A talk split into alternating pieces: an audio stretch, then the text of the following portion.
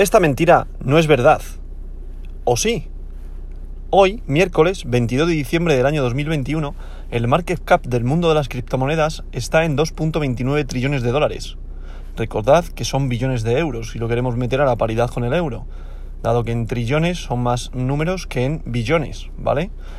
El, el market cap ha subido un 1.24% más respecto al día de ayer. Pasamos con el top 10. En posición número 1 sigue y continúa Bitcoin, ya su dominancia y su, su periodo histórico, que es el que domina el mercado del mundo de las criptomonedas, está por un valor unitario de 49.221,41 dólares por moneda. Se encamina ya a los 50.000, un 1.27% más respecto al día de ayer. Hay que tener en cuenta que no sea un juego de atrapar eh, de las ballenas, dado que a lo mejor están incrementando el, volumen del mercado para luego llegar al techo y volver a caer. Hay que tener mucho cuidado, ¿vale? Por técnico, estoy hablando por técnico, no por fundamentales. Por fundamentales estaríamos hablando de que va a haber un crecimiento por el rally de Navidad, que es lo que se suele denominar por estas fechas, pero hay que tener mucho cuidado. Ethereum en 4.049,63 dólares por moneda, un 0,73% más que el día de ayer. Eh, cerramos el podium con BNB, Binance Coin, 534,03 dólares por moneda, un 1,16% más que el día de ayer.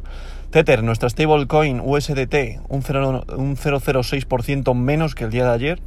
Recordad que está la stablecoin, paridad con el dólar. Solana, posición número 5, 185,89 dólares por unidad monetaria, un 3,22% más que el día de ayer. Ripple XRP 0,95 dólares por unidad monetaria, un 6,13% más que el día de ayer. Cardano, posición número 7, 1,30 dólares por unidad monetaria, un 2,76% más que el día de ayer. En posición número 8, USD Coin, otra stablecoin, paridad dólar, su volumen baja, 0,06%, pero no deja de ser el dólar, ¿vale? Terra, posición número 9, continúa su crecimiento un 15,48% más que el día de ayer y tiene un valor unitario por moneda de 94,21 dólares. Y para cerrar este top 10, Avalanche, con 125,10 dólares por unidad monetaria y un 5,91% más que el día de ayer.